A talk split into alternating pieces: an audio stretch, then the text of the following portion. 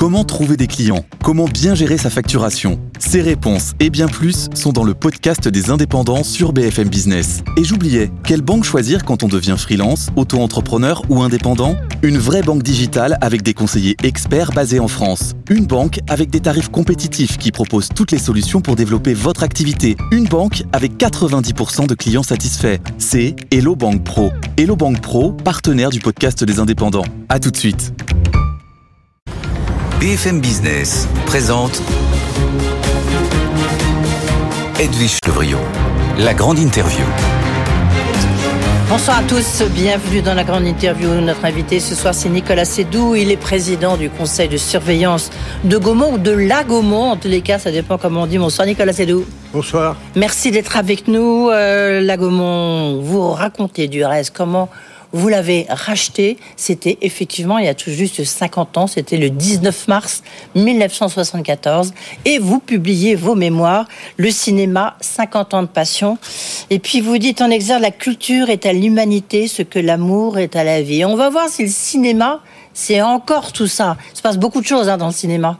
Euh, maintenant, c'est votre fils, Denis Dumas, qui a pris euh, la relève, mais en même temps, vous restez propriétaire de, de, de Gaumont. Vous dites le cinéma n'est pas mort, il est vivant. Mais il est très différent aujourd'hui du cinéma que vous racontez dans votre livre. Il n'y a plus de Delon, il n'y a plus de, il y a plus de Belmondo, il y a, bon, peut-être des, réalisateurs qui sont un petit peu moins puissants qu'avant. Vous reconnaissez le cinéma d'aujourd'hui? Alors d'abord, je crois que tout être vivant évolue. Oui. Donc, euh, si le cinéma était comme celui que j'ai connu il y a 50 ans, ce serait très inquiétant. Oui, Donc, je me réjouis de voir que le cinéma évolue. Alors d'abord, ce qui a évolué, euh, ce sont les cinémas qui ont été totalement transformés. Ils n'ont plus rien à voir avec ceux que j'ai connus. Euh, oui, je crois qu'aujourd'hui, si vous voulez, les, très grands comédiens, qu'ils soient américains ou français de la période des années 60, eh bien, euh, ils occupent moins le terrain, probablement parce que la société est ainsi.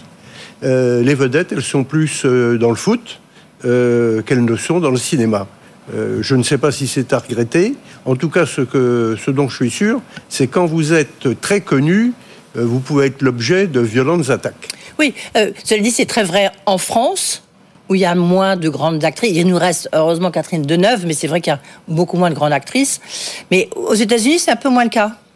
Non, ce que je veux dire, c'est que Robert De Niro euh, est incomparable par rapport euh, à ses successeurs. Et Robert De Niro n'est pas au niveau de Gary Cooper et John Wayne. Ah, ça y est, oui.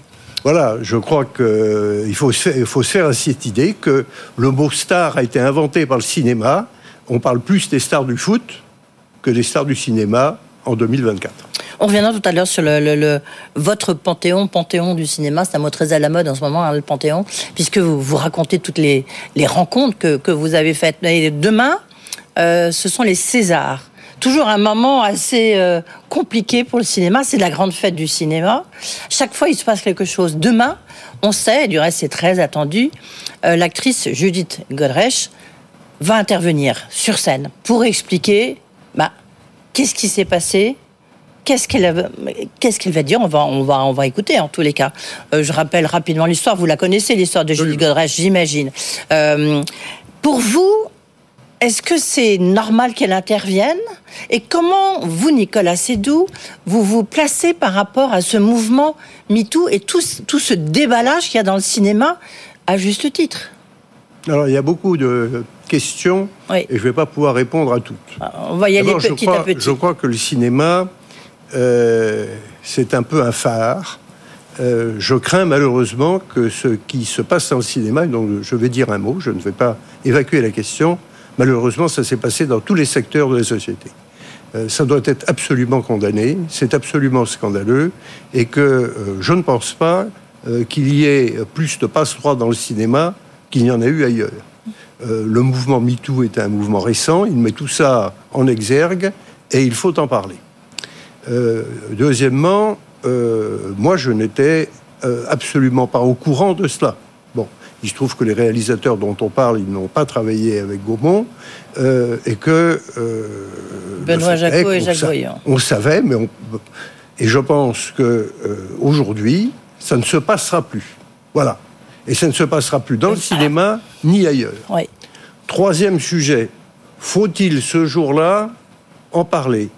Euh, J'ai une opinion qui n'intéresse personne. L'Académie euh, des Césars a décidé qu'elle devait parler. Euh, c'est son choix. Oui, mais enfin, vous êtes patron Ça de la Gaumont, enfin, vous êtes président de la. Gaumont. Ça n'aurait pas été le mien. Voilà. Voilà, d'accord. Vous êtes le choix qui a été fait Je, pense, je pense que n'est pas le vôtre. ce dont parle Judith Godrèche, c'est une affaire de cour d'assises. Hmm. Ce n'est pas l'affaire des Césars. Voilà. Au moins, ça le mérite d'éclair. Le... Alors, quand même, euh, alors pour ceux qui, qui, vous connaissent ou qui vous ont pratiqué, surtout dans votre livre, vous racontez un peu tout, euh, toute votre famille. C'est une famille très sérieuse. le- les Schlumberger, euh, le, côté alsacien, vous êtes protestant. euh, donc tout cet univers est assez loin, j'imagine, de vos bases, Nicolas Sédou. Il n'en demeure pas moins que moi j'ai lu attentivement votre livre parce qu'on apprend plein de choses, notamment sur les Schlumberger. Mais j'ai regardé la partie plutôt sur le cinéma. Vous avez côtoyé tous les plus grands producteurs, ré- réalisateurs et acteurs. Et vous avez des phrases quand même qui sont assez fortes. Euh, J'en prends une. Un séducteur n'est pas forcément un macho. Il faut être. euh, euh, il peut être aussi son pygmalion. Ça, c'est à propos de Christian Vadim, de Roger Vadim, pardon, Roger. de Roger Vadim. Et vous énumérez toutes les femmes qu'il a mis dans son lit.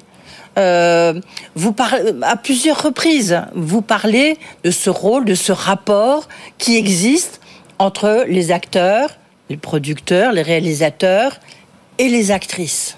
Donc, vous saviez forcément ce qui se passait, non, Nicolas Non, non, attendez, attendez. Euh, là, on parle de quelqu'un de très précis. Moi, euh, euh, je, je le dis dans le livre, pour moi, c'est très important. Je demande à Yves Robert et Daniel Delorme, qui connaissaient très bien Roger Vadim, Mhm. comment se fait-il qu'il ait séduit les plus belles femmes du monde? Oui. Bon, ce que je veux dire, c'est que tout homme rêve de séduire les plus belles femmes du Oui, monde. C'est pas, c'est pas propre au cinéma. Bon, il se trouve que dans le cinéma, il y a plus de très belles femmes qu'il n'y en a dans l'épicerie. Bon, euh, c'est ainsi. Et, euh, et ce- la réponse d'Yves Robert, c'est il est gentil. Mm. Donc c'est exactement l'inverse de, euh, du prédateur. C'est quelqu'un qui, au lieu euh, de dire je suis le plus beau, etc., met la femme en valeur. C'est ça le pygmalion. Oui. Bah, moi, je trouve que c'est tout à l'honneur des hommes euh, de mettre les femmes en valeur. Oui, en même temps, euh, vous, vous- tiens, vous faites justement le portrait de Gérard Depardieu, forcément vous avez rencontré.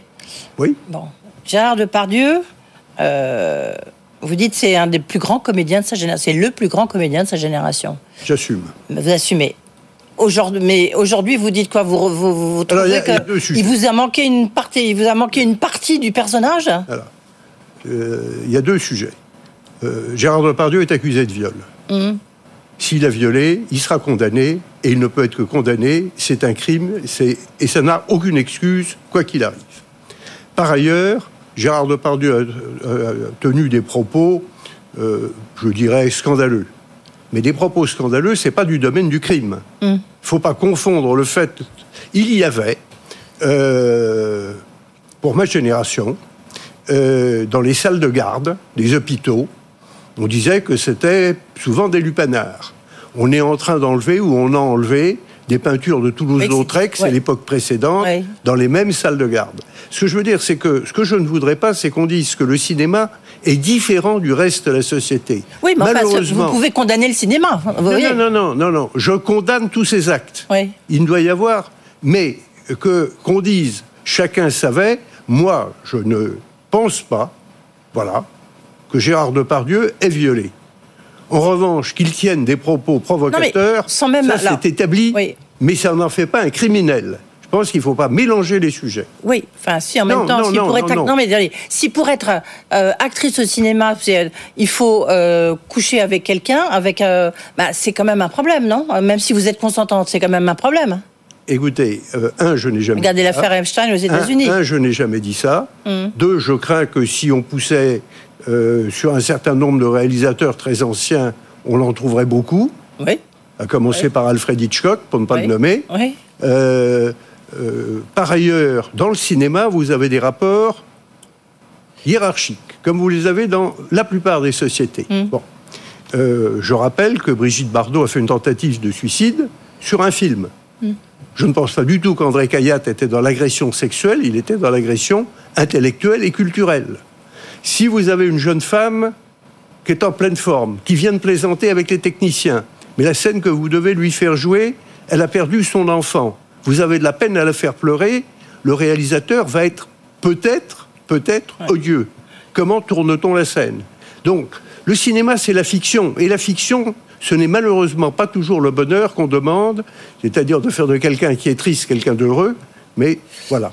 Euh, Nicolas Sédou, est-ce que pour vous, vous racontez une période, parce que très intéressant, euh, euh, bah, vous avez racheté donc la Gaumont, ça n'a pas du tout été simple, ça n'a pas été un long fleuve tranquille, on peut dire ça comme ça. Y a un moment, vous dites, vraiment, il y a une décennie la décennie du souffle, la décennie catastrophe, c'était 1993, 2000, euh, euh, non, euh, pas 1900, oui, 1985, 1992, parce que c'était le moment de la libéralisation de tout le secteur audiovisuel. Il y a eu la création de Canal, de la 5, il y a eu la privation de TF1, etc. Et à ce moment-là, ben, pour le cinéma, ça a été un peu, ben, ça a été vraiment une période de vache maigre. Aujourd'hui, vous diriez que la télévision, avec les séries où Gaumont est très très présent, est-ce que c'est un appui ou c'est une concurrence déloyale? Non, il n'y a sûrement pas de concurrence déloyale. Il est évident que euh, le cinéma a inventé l'image, il en a eu le monopole pendant 50 ans, il a vécu en duopole pendant 50 euh, ans avec la télévision, et aujourd'hui, euh, c'est un nain au milieu de Gulliver avec beaucoup d'S. Bon. Euh, et je pense qu'il a sa place. Parce qu'il y a cette particularité, cette exception, c'est que les œuvres cinématographiques, on les voit d'abord dans des cinémas, c'est une émotion collective, c'est une émotion partagée. Quand on va au cinéma, on a envie d'y aller, et quand on revient, soit on est déçu, et j'ai le regret de le dire, et le film est mort, soit au contraire on est enthousiaste. Et donc le cinéma, c'est l'accès à la culture très souvent de ceux qui n'en ont pas. Et donc je crois absolument que dans cet univers médiatique où les écrans sont partout, eh bien le cinéma a sa place aujourd'hui et l'aura demain. D'ailleurs, l'année 83 montre qu'après deux années de Covid, où quand même les salles ont été fermées la moitié du temps, les spectateurs étaient de retour dans les salles. 2023, et donc je, je, suis tout à fait optimiste sur l'avenir du cinéma. D'accord. Donc pour vous, il y a, au, contraire, ça peut être tout à fait complémentaire. Tiens, euh, puisque vous parlez de la, la culture est à l'humanité ce que l'amour est à la vie, Rachida Dati, ministre de la Culture, vous en pensez quoi? Elle dit qu'il faut démocratiser, il faut sortir de cette espèce d'élitisme. Je pense une première chose, c'est que le fait de nommer à la culture une personnalité politique connue, c'est excellent pour la culture. Que euh, la culture aujourd'hui, quels sont les ministres de la culture dont on parle C'était des ministres qui étaient proches du chef de l'État, André Malraux et Jacques Lang.